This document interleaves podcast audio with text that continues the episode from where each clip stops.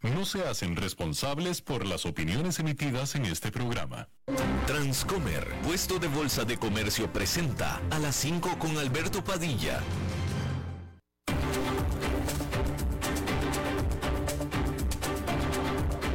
Inicia a las 5 con Alberto Padilla un programa diseñado con el objetivo de llevarte diariamente un tema de actualidad, acompañado siempre de reconocidos editorialistas, de lunes a viernes a las 5 de la tarde por CRC 89.1 Radio, a las 5 con Alberto Padilla.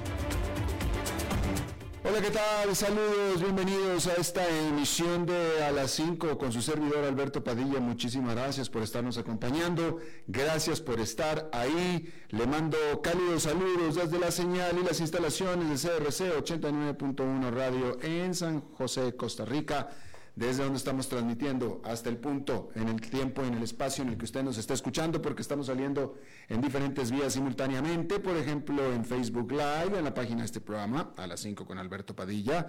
Estamos también eh, disponibles en el canal de YouTube de este programa. También estamos en podcast en las principales plataformas más importantes para ello, como Spotify, Apple Podcast, Google Podcast y otras cinco importantes más. Aquí en Costa Rica este programa que sale en vivo en este momento, a las 5 de la tarde, se repite todas las noches a las 10, aquí en CRC 89.1 Radio.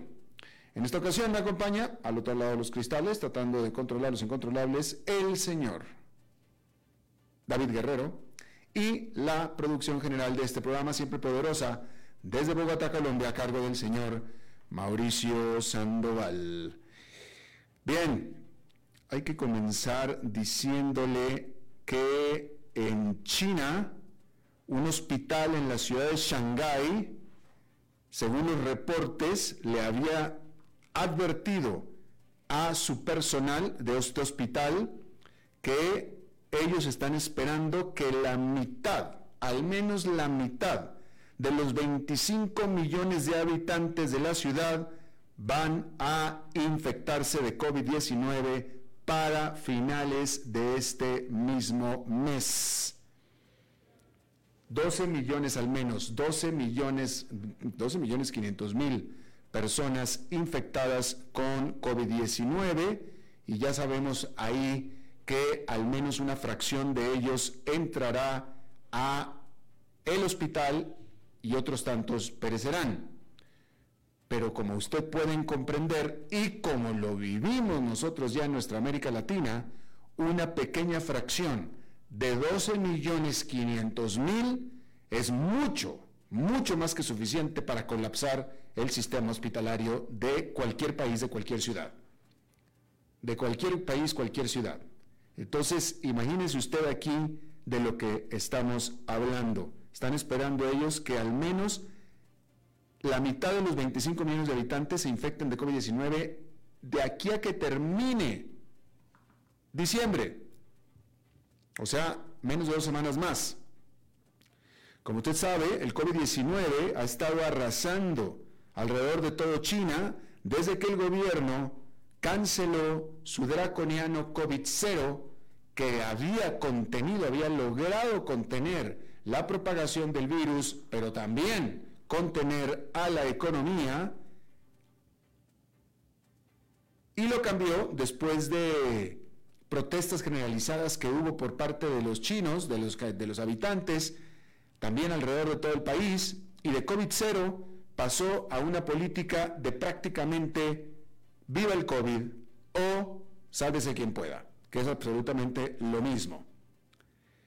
Las autoridades locales han reportado hasta este momento solamente 390 mil casos, que es una cifra que el consenso de los expertos es que es definitivamente un subestimado, que son en realidad mucho más.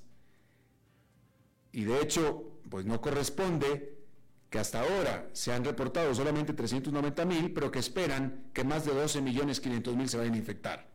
Entonces alguien está equivocado en sus cálculos. Muy probablemente son los que están diciendo que son 390 mil, de acuerdo al consenso de todos los expertos. Bien, El presidente de Ucrania, Vladimir Zelensky, se reunió en la Casa Blanca en Washington con el presidente Joe Biden y recibió una ovación de pie en el Congreso de los Estados Unidos después de que dijera y afirmara que el dinero que está recibiendo de Estados Unidos no es una caridad, sino una inversión. Se trata de la primera vez que Zelensky sale de Ucrania desde que Rusia invadió su país en febrero. El presidente Biden prometió continuar apoyando los esfuerzos de defensa de Ucrania, particularmente las capacidades antimisiles y antidrones, los cuales se, verán muy beneficiadas muy pronto después de la promesa de Estados Unidos de proveerle a Ucrania de su sistema de defensa antiaéreo insignia que es el sistema Patriota o el sistema Patriot. Aparte de que se anunció más ayuda por 1.850 millones de dólares. A este respecto, hay que decir que el Senado de los Estados Unidos aprobó un paquete de presupuesto o de gasto de 1,7 billones de dólares para financiar la operación de las agencias federales hasta el próximo mes de septiembre y además proveer de mayor ayuda financiera a Ucrania. Este proyecto de ley debe de dirigirse ahora hacia la Casa de Representantes, es decir, la Cámara Baja de los Estados Unidos, para un voto final antes de ser enviado a la oficina del presidente Joe Biden para su firma, el que ya dijo que iba a firmar. Los congresistas están apresurándose para eh, aprobar esta legislación antes de la medianoche del viernes, que es cuando termina el actual fondeo con el que está funcionando el gobierno federal de los Estados Unidos y así evitar un paro parcial del gobierno a la primera hora de el sábado. La Gran Bretaña resulta que es la economía del G7, que son las siete economías democráticas más grandes del mundo, es decir, que no incluye a China, Gran Bretaña es la economía del G7 con el peor desempeño económico durante el tercer trimestre de este año, de acuerdo a la Oficina Nacional de Estadísticas de ese país. La producción económica de Gran Bretaña cayó por 0,3% entre julio y septiembre, que es un 0,8% por debajo del mismo periodo del 2019 que es antes de la pandemia. La inversión de los negocios cayó por 2,5%. La mayoría de los economistas encuestados por la agencia de noticias Reuters predijeron que la economía de la Gran Bretaña se contraerá aún más. Fíjese este dato. Solamente le tengo el dato, no tengo yo la, no, leí el informe completo. Le estoy dando nada más el dato que me parece sumamente interesante, que es un dato de eh, que refleja la revista The Economist, ¿sí? Y tengo nada más el titular. Cuando lea el informe le doy los pormenores, pero el titular es que el simple hecho, o el hecho, no tan simple, el hecho de que una persona sea obesa, el hecho de que una persona sea obesa le va a significar en general un 10% o le va a costar un 10% de ingresos.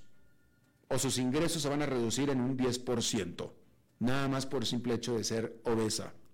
Esto de acuerdo a una investigación conjunta entre Estados Unidos, la Gran Bretaña, Canadá y Dinamarca. Una persona obesa, por ser obesa, sus ingresos se reducen en 10%. No tengo los pormenores, me va usted a disculpar, pero es interesante. Bien, Sam Backman Fried, el fundador de FTX, esta casa de bolsa de criptomonedas, fue liberado en Nueva York con una fianza de 250 millones de dólares después de una audiencia en esa ciudad.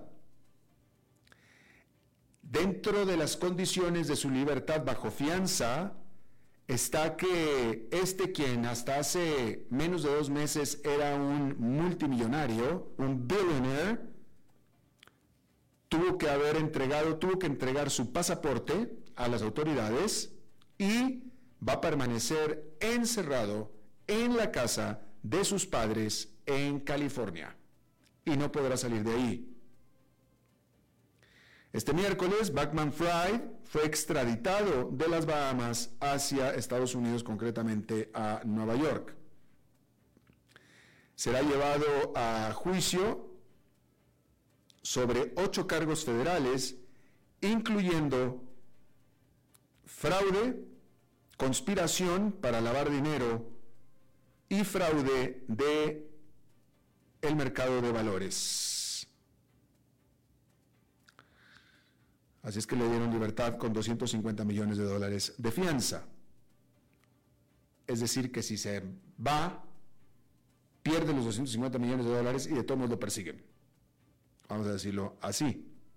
¿Sí? Y fíjese, ah, ¿cómo llegamos a este momento? Porque ha sido, ha sido un mal año para todos los valores. Si usted sigue este programa, usted sabe que aquí hemos seguido, visto que este ha sido un mal año en general para todos los valores. Sin embargo, ha sido un terrible año para las criptomonedas.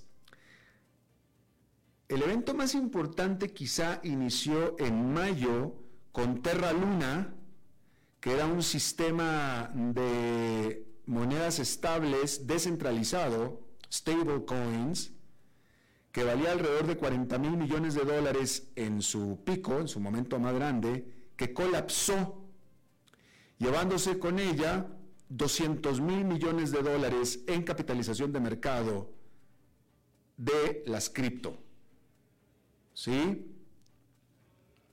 Eso llevó a la caída de otras plataformas de crédito de criptos y también un fondo de cobertura lo que eliminó otros 200 mil millones de dólares. Pero apenas venía o estaba por venir el más grande de los golpes a la industria de los cripto, que fue en noviembre con la implosión precisamente de FTX, que en ese momento era la tercera plataforma de intercambio de criptomonedas más grande y que se declaró en bancarrota. FTX, esta casa de bolsa, es acusada de haber prestado el dinero de sus clientes a Alameda, que es una firma de comercio de criptomonedas que también era propiedad de Sam Bankman Fried y por lo que ahora está en custodia de las autoridades. Batman Fried supuestamente se alega que usó el dinero de sus depositantes, de sus clientes, para realizar apuestas demasiado riesgosas, tan riesgosas que las perdió.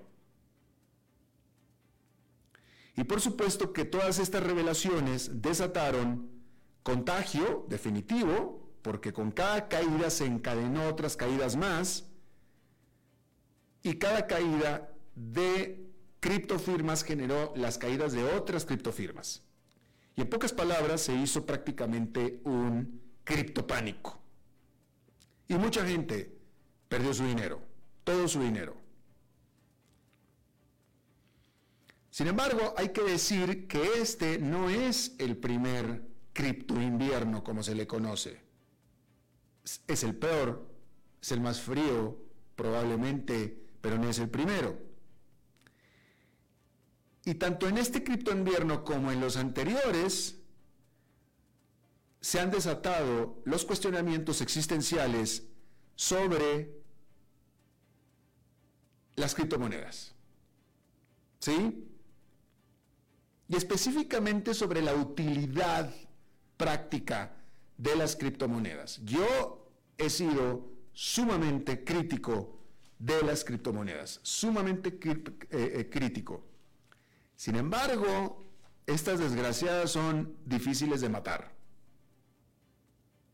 Porque a pesar de todo lo que ha pasado, por ejemplo, el Bitcoin no cae por debajo de los 17 mil dólares. Hay una resistencia muy, muy fuerte. Muy sólida, diría yo, por debajo de los 17 mil dólares. Claro, ha caído desde los 70 mil. ¿Sí? Estaba en los 70 mil hace un año, justamente. Pero cayó hasta los 17 mil, ya estaba más o menos alrededor de los 7 mil en los últimos meses, diría yo incluso, y se ha negado a caer de ahí. O sea que ahí hay algo, ahí hay algo. Yo no puedo explicar qué es, pero claramente hay algo claramente para hasta el más pesimista dentro del mercado, dentro del mercado de las criptomonedas, para mí, para mí, el Bitcoin no vale absolutamente nada. No me interesa, vale cero. Vale cero para mí y para muchos de los que me están escuchando. Es decir, si usted no tiene criptomonedas, para usted el Bitcoin vale cero también, ¿no?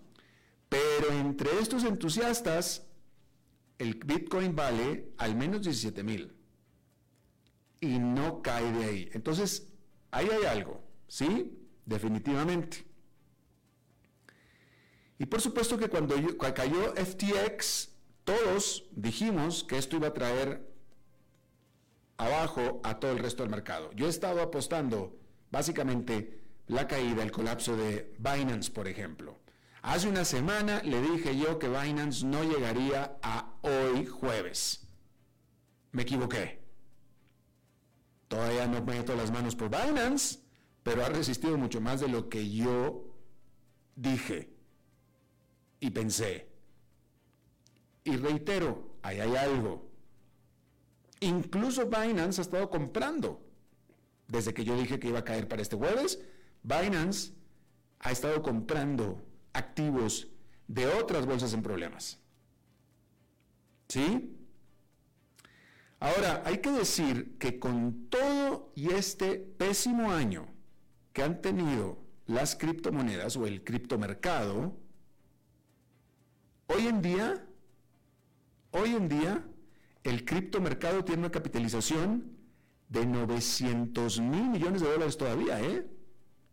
Todavía hay metidos ahí 900 mil millones de dólares. Que eso es 50% más de lo que había hace cinco años. 50% más.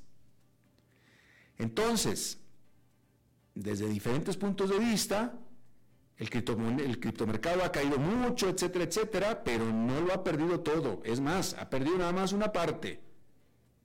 Todavía hay metidos ahí 900 mil millones de dólares de gente que ahí está puesta,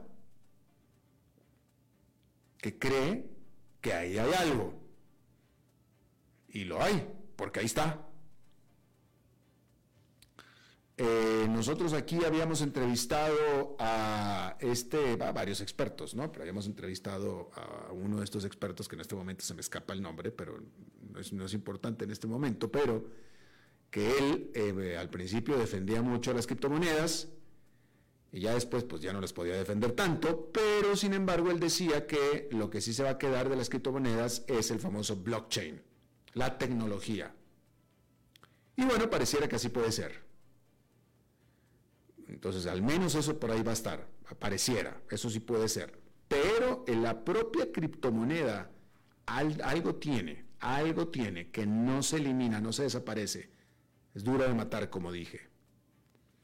Eh, y bueno, quizá, hicimos este paralelismo hace un par de semanas aquí en el programa, quizá esto será como fue la burbuja de las .com.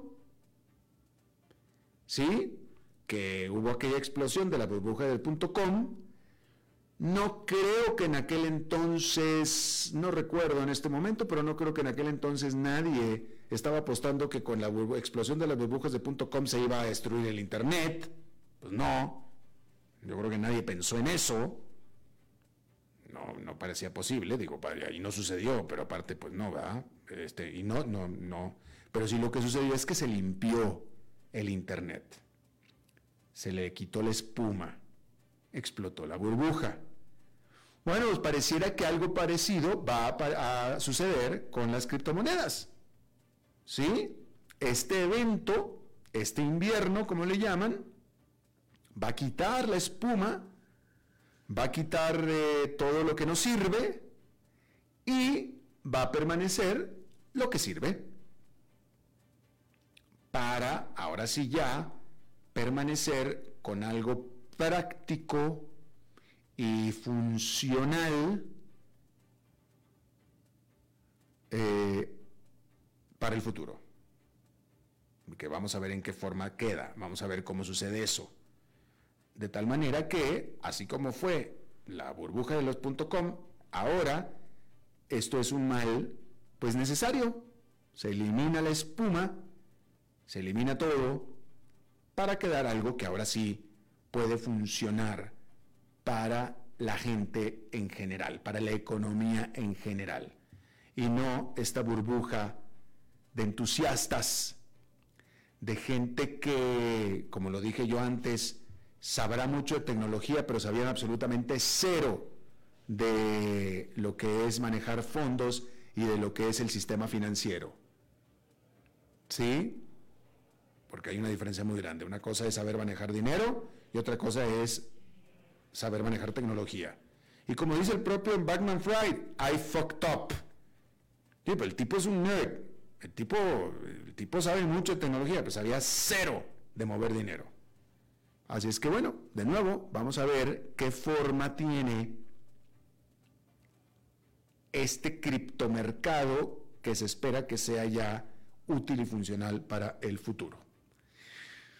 Bien, allá en Nueva York, esta fue otra jornada negativa más después del salto de ah, miércoles. Este jueves regresaron las caídas.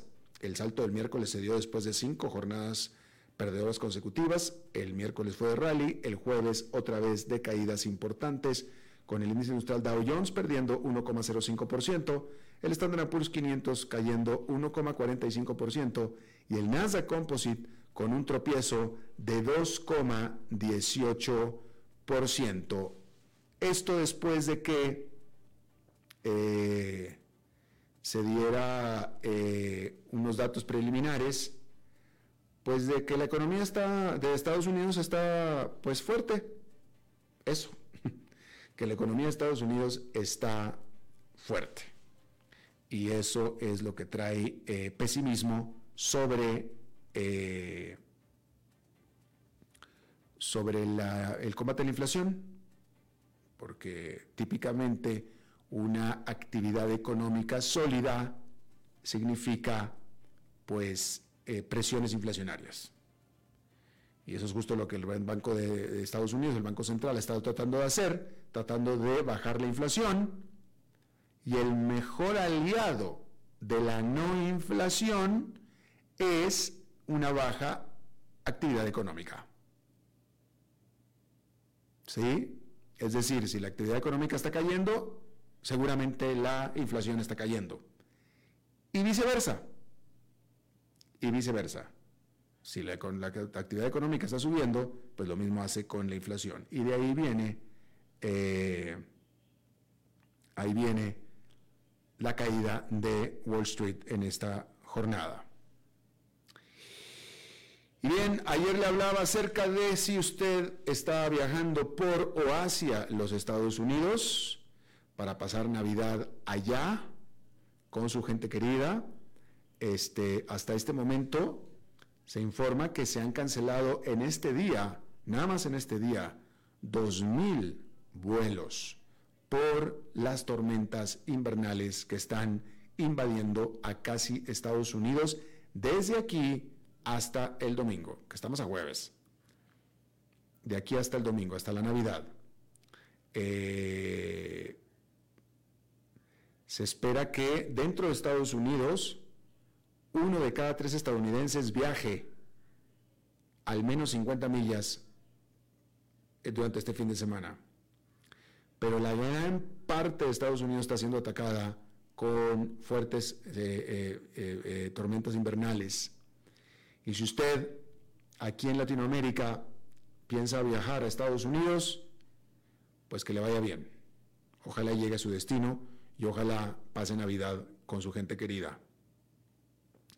Ya sea que vaya a pasar Navidad allá o que vaya a viajar de Estados Unidos para América Latina. Ya sea. Eh, porque sí, es, muy peligroso. en este momento es muy peligroso en términos de, en términos de eh, el riesgo de pasar Navidad encerrado en un cuarto de hotel, pero peor que eso, en un aeropuerto. Y esperemos que no suceda así. Bien, uh, fíjese usted, las acciones de Tesla, de esta automotriz eléctrica, han caído, cayeron, cayeron esta jornada casi 9% por, por eh, temores de una menor demanda de los automóviles, pero con un gran componente un gran componente que se ha estado señalando repetidamente desde el hecho, el componente de la de que Elon Musk, el presidente de Tesla, estaría demasiado distraído con Twitter, demasiado distraído de sus obligaciones en Tesla con su compra de Twitter, que hemos hablado aquí de eso. ¿Sí? Los inversionistas de Tesla Tesla es una empresa cotizada en bolsa y los accionistas de Tesla están simplemente reclamándole a Elon Musk que está haciendo demasiadas, hombre, pues estupideces en Twitter mientras descuida Tesla. Sobre todo cuando el propio Elon Musk dijo que él compraba Twitter no para hacer negocios, sino en pro o en bien de la libertad de expresión. Cosa que a los inversionistas de Tesla les vale un cacahuate. Digo, ¿me explico? Nadie va a ir a comprar acciones de Tesla porque su dueño está tratando de triunfar en la libertad de expresión en Twitter. No, pues nadie. Todo lo contrario. No, pues yo por eso estoy comprando Tesla. Estoy comprando Tesla porque yo quiero a Elon Musk adentro de Tesla mejorando a la empresa. No lo quiero este, perdiendo el tiempo y haciendo estupideces en Twitter. Y finalmente, pareciera que el propio Elon Musk está cayendo en esa cuenta. Tanto así que ya dijo que va a dejar el puesto de presidente de Twitter. Y por cierto, en bien de la libertad de expresión, nada porque bien que ha estado sacando gente él de Twitter, eh, lo ha estado usando como un asunto de gusto personal. Ya sacó a, periodistas que son críticos de él. Pues entonces, ¿qué libertad de expresión es esa? Pues obviamente que no. Simplemente está haciendo caprichos de él. Pero él mismo había dicho que, es más, él, había dicho, eh, él, él, dijo que iba a regresar todas las cuentas que Twitter había sacado y que no se saldría absolutamente, no se sacaría absolutamente a nadie. Bueno, pues él personalmente sacó a periodistas, etcétera. O sea, es, es un despropósito, un despropósito. Y si yo lo estoy criticando aquí, sus inversionistas en Tesla lo están haciendo mucho peor y le están reclamando con el precio de las acciones. Tanto han caído las acciones de Tesla que ya Elon Musk dejó de ser el hombre más rico del mundo. Que él era el hombre más rico del mundo justamente por el valor de las acciones de Tesla. Justamente. Bueno, pues estas han desplomado tanto que ya dejó de ser el hombre más rico del mundo. Y podrán seguir cayendo más, ¿eh? Podrá seguir cayendo más. Y de nuevo, ya se dio cuenta, ya está aplicándose Elon Musk a este respecto. Bien, uh, bueno, vamos a hacer una pausa y regresamos con nuestra entrevista de hoy. A las 5 con Alberto Padilla, por CRC 89.1 Radio.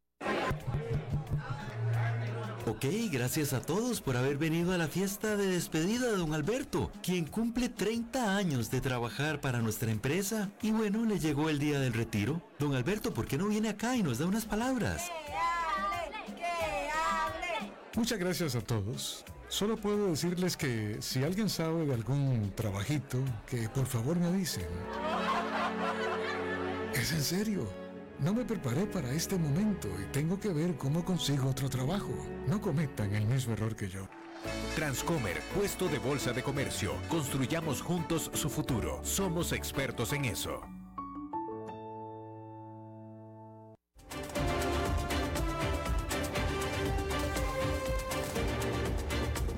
Seguimos escuchando a las 5 con Alberto Padilla. Muchas gracias por continuar con nosotros. Eh, este 30 de noviembre pasado, obviamente, hace pues unas tres semanas, se fue el Día de la Seguridad Informática. Y como usted sabe, este, usted, bueno, este, a medida que crece la digitalización y la transformación digital, y después de la pandemia, que todo el mundo se fue digital y etcétera, etcétera, eh, y que en teoría, en teoría, la seguridad digital se ha especializado y se ha hecho muy fuerte, etcétera, pero pues también han evolucionado los ciberataques y los cibercriminales, digo, pues también, ¿no?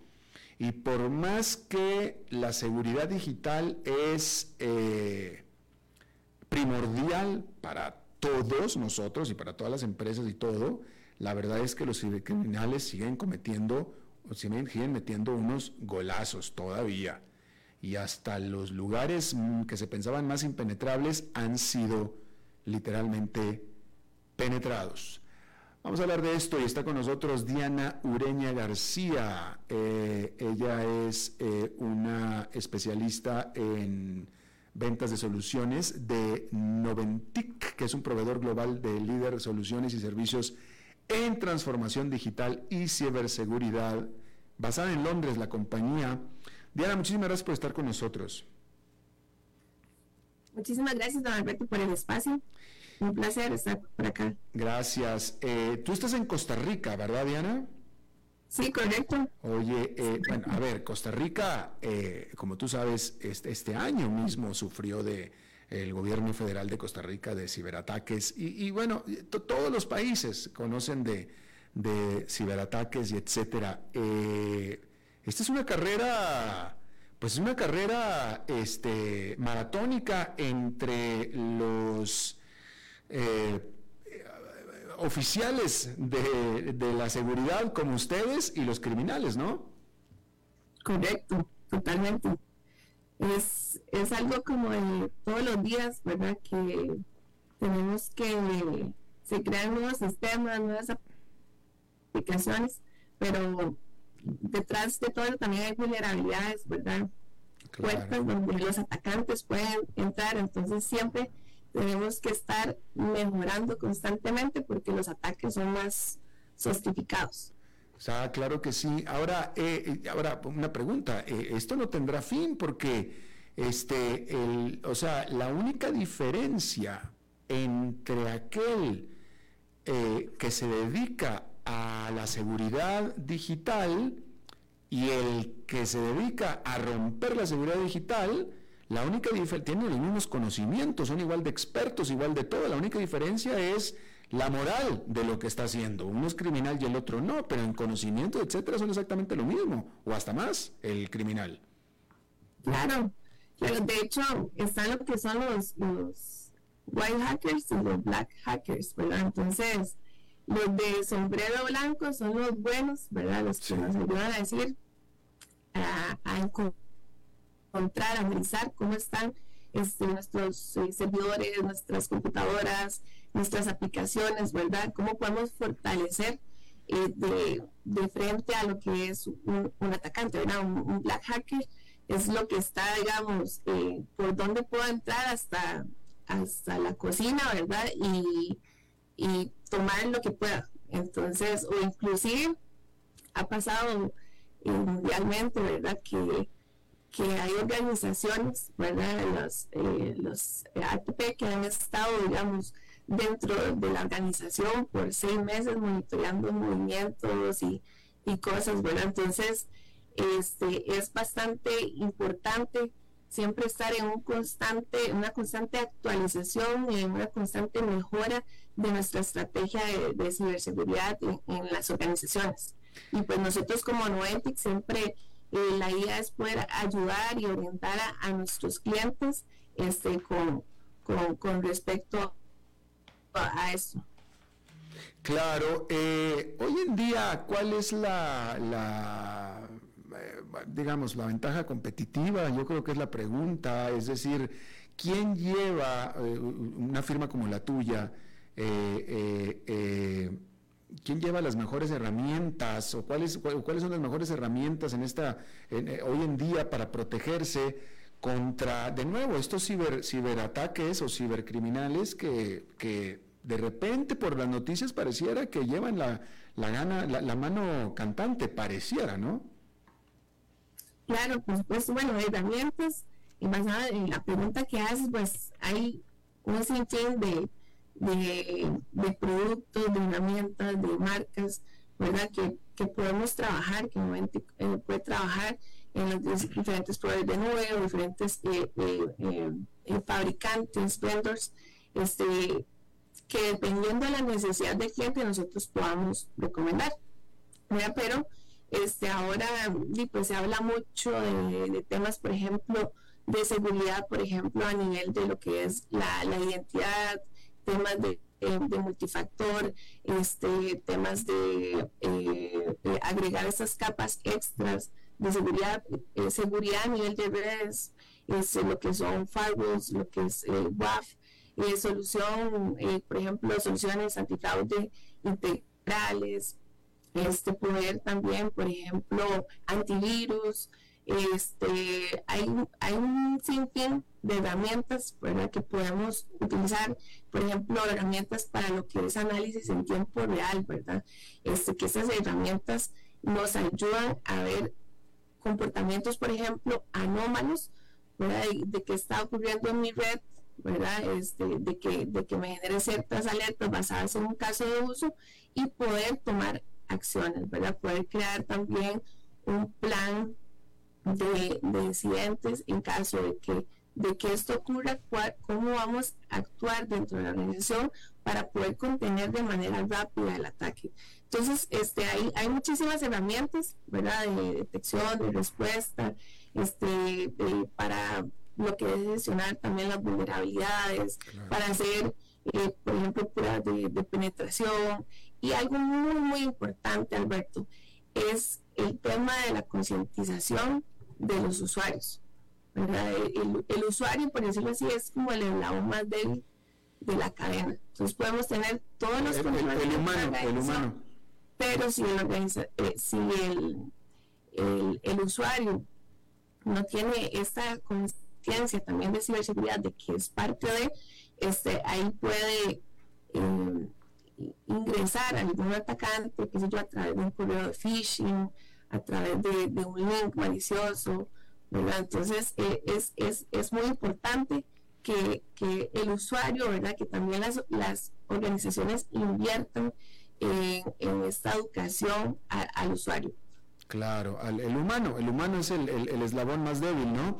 Eh, eh, ahora, me parece a mí que mucha gente o muchos podemos pensar que cuando estamos hablando de cibercriminales, estamos pensando de una organización que se mete a los servidores de nuestra compañía para robar los datos, etcétera, e incluso como han parecido en las en las noticias que secuestran todos los sistemas de una compañía a cambio de una eh, recompensa, etcétera pero en realidad, así como tú dices que las herramientas son muchas, la manera de los ataques son muchísimos. Acabo de platicar yo con una amiga en Estados Unidos que ella está encargada de pagos a proveedores y a ella eh, eh, eh, llegó un momento en el que descubrió que estaba contactándose vía correo electrónico con un criminal que estaba haciéndose pasar por un cliente que le estaba pidiendo un pago.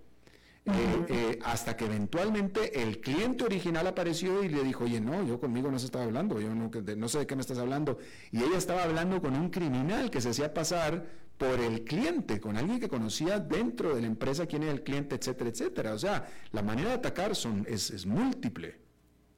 Así, de hecho, eh, he conocido casos que se hacen pasar, por ejemplo, por, por alguien de un puesto importante, qué sé yo, un gerente de finanzas, algo así, y entonces este, le dice, por favor, transferir el dinero a tal cuenta y, hacen la misma firma, el mismo correo, pero bueno, resulta que al final este gerente ya no está desde hace tres meses en la organización, entonces es como sospechoso, ¿verdad? Pero, pero sí, son muy de analizar, de, de, de analizar a quién van a atacar quiénes trabajan ahí, cuál es su posición, ¿verdad? Y si, qué sé yo, entran pues con estos usuarios y pueden pedir rescates de cualquier manera, ¿verdad? Entonces hay muchísimos, muchísimos tipos de ataques, ¿verdad? Y ahora que comentabas, por ejemplo, los de los de Conti son el, el ransomware, ¿verdad? Que encripta este, los servidores y no pueden acceder a la información y piden un rescate. Y el hecho que pagues el rescate no significa que que te vayan a volver la información o que ya esa información no esté en lo que es, por ejemplo, eh, en dark web o ya, está, ya esté publicada, ¿verdad? Para que otros atacantes, otros ciberatacantes lo utilicen. Claro. Ahora, el hecho de que haya tanta eh, tantas noticias, que se sepa que, que exista tantos ciberataques, es que lastimosamente es una actividad muy lucrativa. ¿ah? Sí, por supuesto. Existen, existen organizaciones y personas que viven de eso. Por ejemplo, ahora está hablando del ransomware, está lo que es el ransomware as a ¿verdad? Hemos escuchado de, de, todo ahora como servicio, ¿verdad? Ahora también existe lo que es el ransomware as a. Entonces, esto eh, significa que hay personas detrás eh, que trabajan eh, realizando este tipo de, de, ataques de software certificados ¿verdad? que puedan eh, ingresar a las organizaciones y que al final todo esto este, se traduce en, dinero para ellos y que están distribuidos en todo el mundo. Ah, una pregunta, aquí en América Latina, en nuestros países, eh, las empresas y personas, pero las empresas que son atacadas de cualquier manera, eh, digitalmente, eh, ¿son hechos por otras eh, personas también latinoamericanas dentro de América Latina? vamos a ver si te entendí la pregunta. Las personas que han sido atacadas, si esos ataques han sido de, Latinoamérica. Sí, pero por parte de criminales latinoamericanos también. Sí, sí, hay, hay de todo, pero muchas veces vienen como de, por ejemplo, de otros países ¿verdad? Que sé yo, en Europa o en Asia, ¿verdad? Este, entonces, eh, por ejemplo, ha pasado, ¿verdad? Como se ha pasado con clientes, y cuando ya se agregan varias formas de, de autenticación, ¿verdad? El, el, password es lo más fácil de vulnerar, por decirlo así, puede adivinarse, lo que sea, pero este si por ejemplo eh, se, se, agregan ciertas políticas entonces qué sé yo que si estoy accediendo fuera de, de Costa Rica entonces que me alerte que no sé que bloquee el acceso o que me pida un segundo método de autenticación. Entonces ahí también se pueden contener ciertas cosas con, con estos, estos controles de, de, seguridad. Pero sí, digamos, respondiendo a tu consulta, este, hay, hay, hay hackers también en Latinoamérica muy buenos, muy reconocidos, este, y pues que, eh, que, participan en diferentes organizaciones. y la pregunta te la hacía porque estaba reflexionando yo que si en América Latina, que así es, a nivel ya no digital, a nivel ciudadano, a nivel civil, eh, la impunidad es rampante en todos los países, en el sentido de que si alguien te roba algo en la calle, etcétera, lo más seguro es que no lo van a atrapar jamás. Quiero pensar, y esta te la pregunto como, como la hago como pregunta, quiero pensar que si es un crimen cibernético en América Latina, eh, el, o sea, la eficiencia de las autoridades ha de ser cero. Sí, bueno, que ha pasado en, en diferentes países, por ejemplo, en, Estados Unidos, que han agarrado hackers, ¿verdad? no, en Estados Unidos sí, yo hablaba, de América, yo hablaba de América Latina. Yo hablaba de América Latina. Estados Unidos sí ha tenido ah. algún éxito, pero en América Latina. Sí. en América Latina, pues yo creo que sí, sí nos quedamos cortos y creo que se ha estado trabajando en diferentes reformas para, por decirlo así, este eh, que si, si es descubierto, ¿verdad? ¿Quién fue, eh, quién estuvo detrás de, no sé, una pérdida de información o inclusive eh, afectación de reputación de alguna organización o, así, que estas personas no queden impunes, ¿verdad? Que puedan pagar por lo que, lo que han hecho.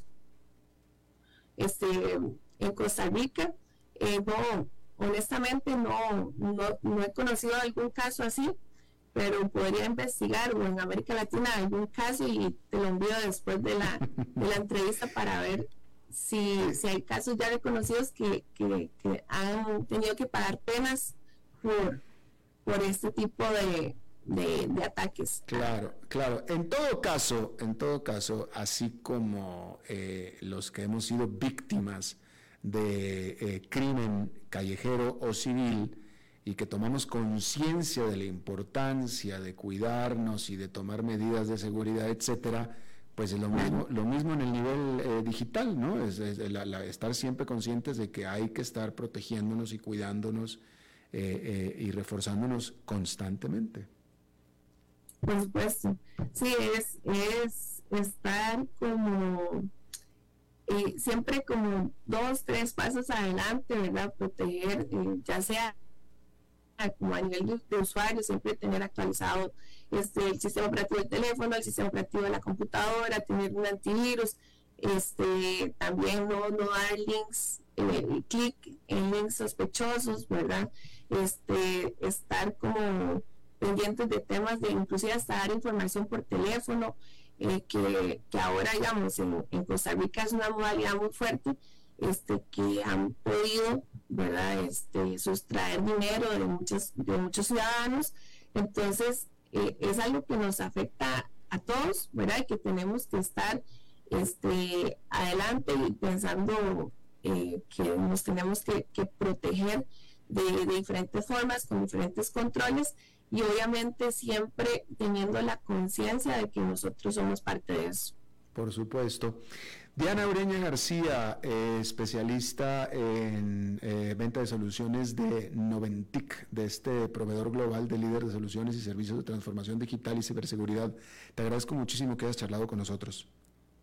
Muchísimas gracias, Alberto. Un gusto por el espacio y pues, pues quedamos a disposición. Si pueden este, contactarnos a noventic.com pueden también este, contactar por las diferentes redes y pues si ocupan asesoría, acompañamiento, eh, pues estamos a sus órdenes. Y bueno, muchas gracias por el espacio y que tengan una feliz tarde. Gracias, igualmente. Vamos a eh, hacer pausa, nos vamos directo, don David. Pausa, vamos a hacer una pausa y regresamos con más. A las 5 con Alberto Padilla, por CRC 89.1 Radio. Ok, gracias a todos por haber venido a la fiesta de despedida de don Alberto, quien cumple 30 años de trabajar para nuestra empresa. Y bueno, le llegó el día del retiro. Don Alberto, ¿por qué no viene acá y nos da unas palabras?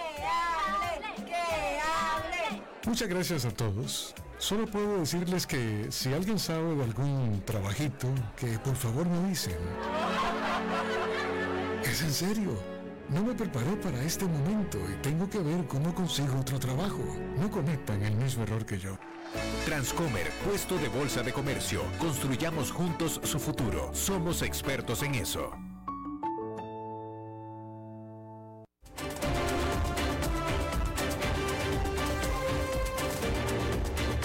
Seguimos escuchando a las 5 con Alberto Padilla.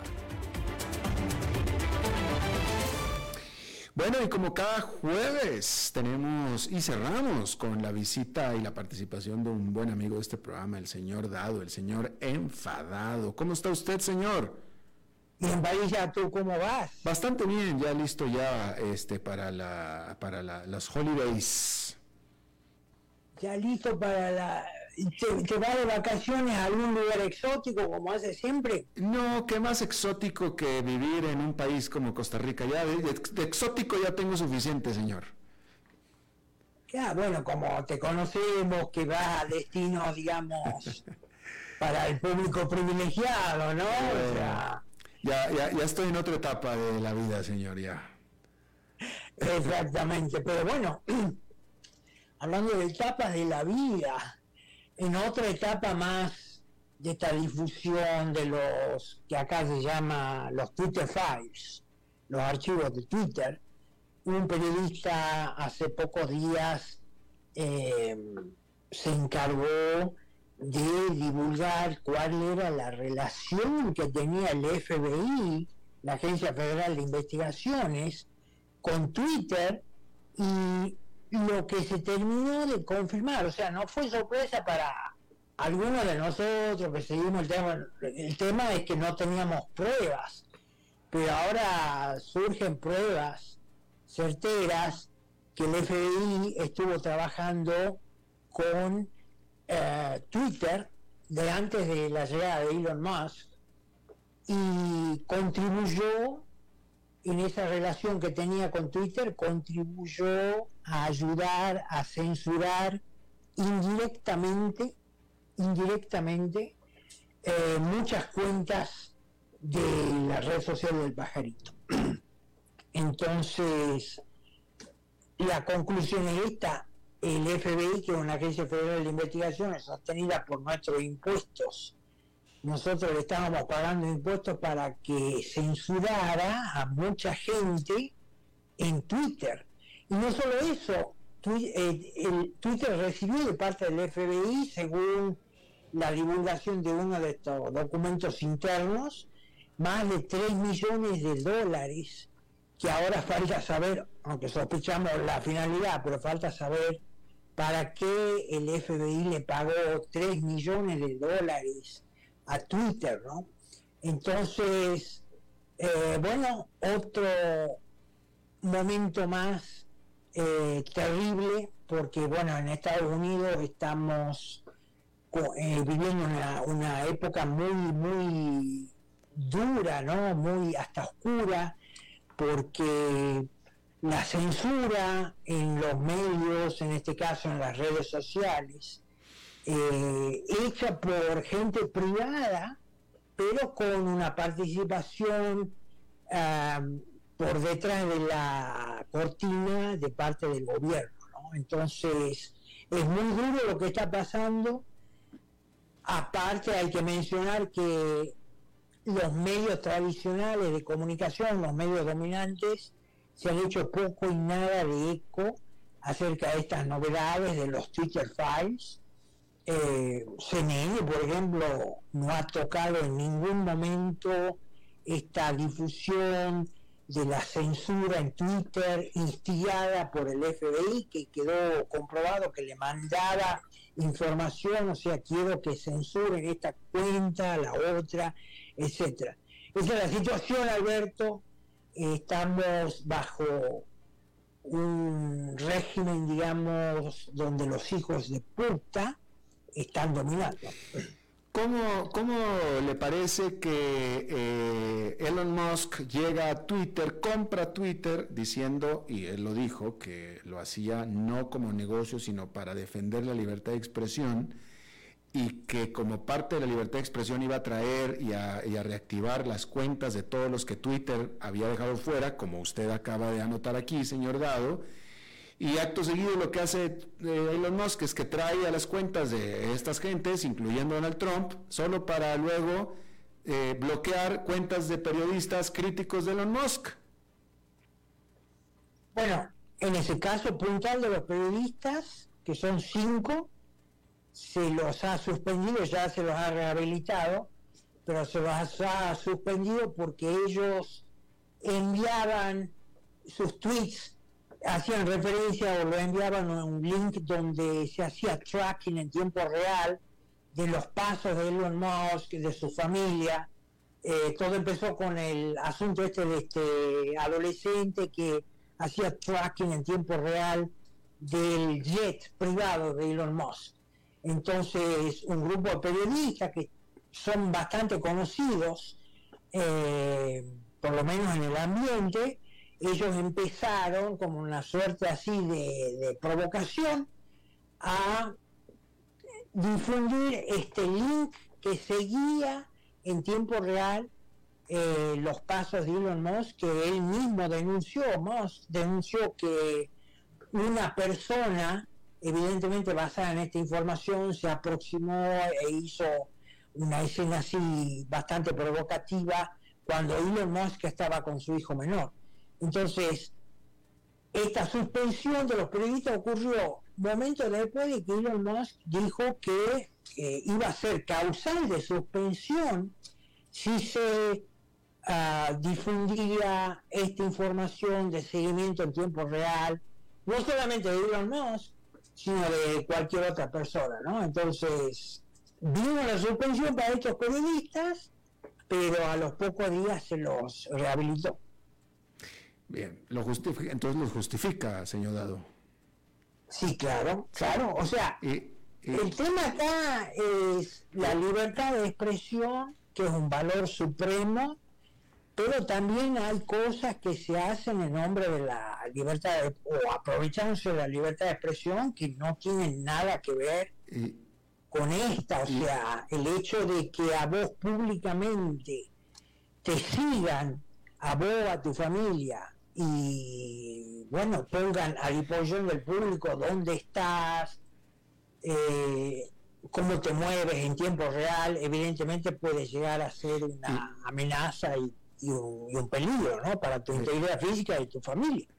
Y es como cuando usted lo suspenden, que lo han suspendido varias veces de Facebook igual. En Facebook, no, bueno, eh, Facebook suspende todo. Facebook usted lo han suspendido varias veces de Facebook, ¿no es cierto?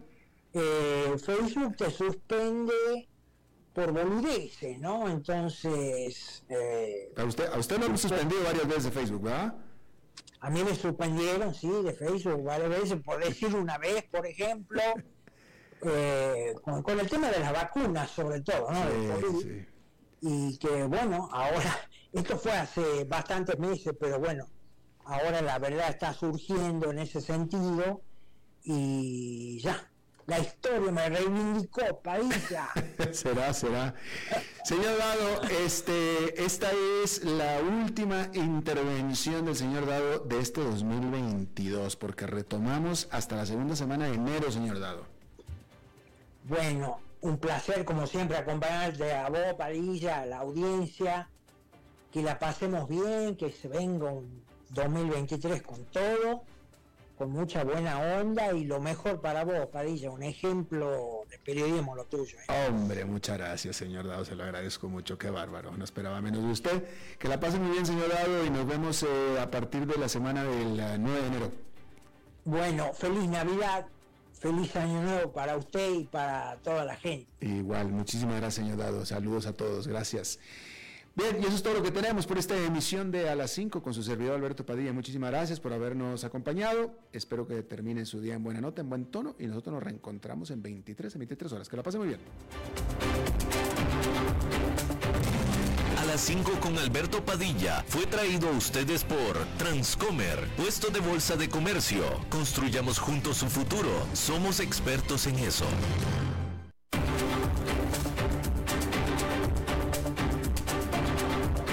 Concluye a las 5 con Alberto Padilla.